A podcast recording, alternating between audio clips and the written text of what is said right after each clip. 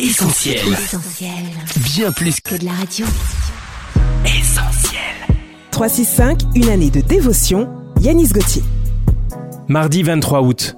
Le diable ignore votre futur. Ne pensez plus aux événements passés et ne considérez plus ce qui est ancien. Ésaïe chapitre 43, verset 18. Cela fait 60 ans que je cherche une réponse. J'ai passé toutes ces années à ressasser les mêmes questions, essayant de trouver une solution à mon mal-être.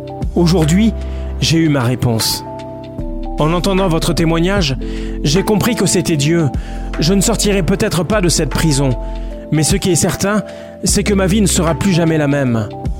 Aucun voyant n'aurait pu prédire ce qui s'est passé pendant ce culte en milieu carcéral. Ce jour-là, à l'annonce de l'évangile, un détenu multirécidiviste condamné à perpétuité a confié sa vie à Dieu. Influencer votre présent pour dessiner votre futur est l'un des objectifs du diable, et pour cela, il se sert de votre passé qui est comme un dossier entre ses mains. Il le dissèque et l'examine pour en tirer tout ce qui pourrait vous faire chuter demain. Il ne veut surtout pas que vous changiez.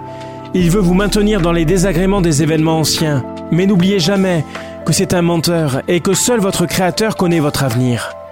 Qu'importe si vous avez connu un moment d'égarement, ce qui compte, c'est aujourd'hui.